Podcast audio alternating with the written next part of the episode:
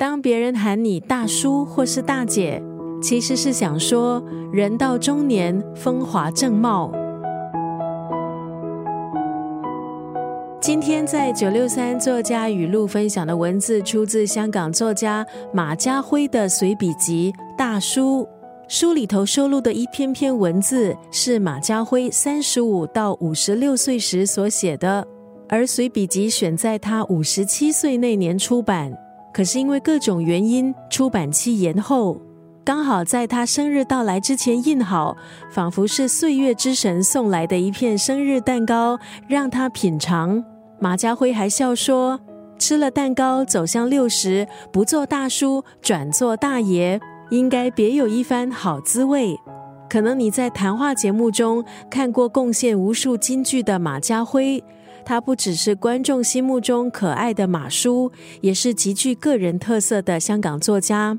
马家辉在书中写到，香港有的狮子山下精神，也就是具备了刻苦耐劳的拼搏精神，懂得灵活变通，所以才成全了今日的香港。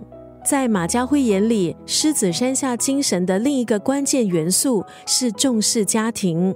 在随笔集《大叔》里，马家辉分享小时候。妈妈离家出走，当时自己年纪还小，对于必须要在外公外婆、舅舅家借住不理解。后来成年后，对家更为珍惜。而他最难忘的经历，不是一个人去伊斯坦布尔，不是一个人在韩国首尔喝到醉倒街头，也不是什么浪漫或是冒险的经验，而是和一家人到曼谷旅行，一起打牌聊天，几天的行程美好。却也很平凡。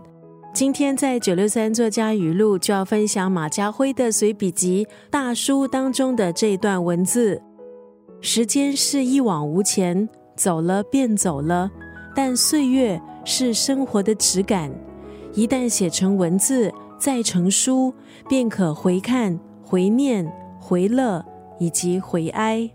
经历塑造了我们。通过《大叔》这本随笔集，马家辉带我们再走一趟他过去曾经走过的路。半生已过，可是不忘继续前行。经历岁月的淬炼，会产生怎么样的智慧？不妨可以看一看马家辉的这本随笔集《大叔》。今天要分享的就是当中的这段文字：时间是一往无前，走了便走了；但岁月是生活的质感。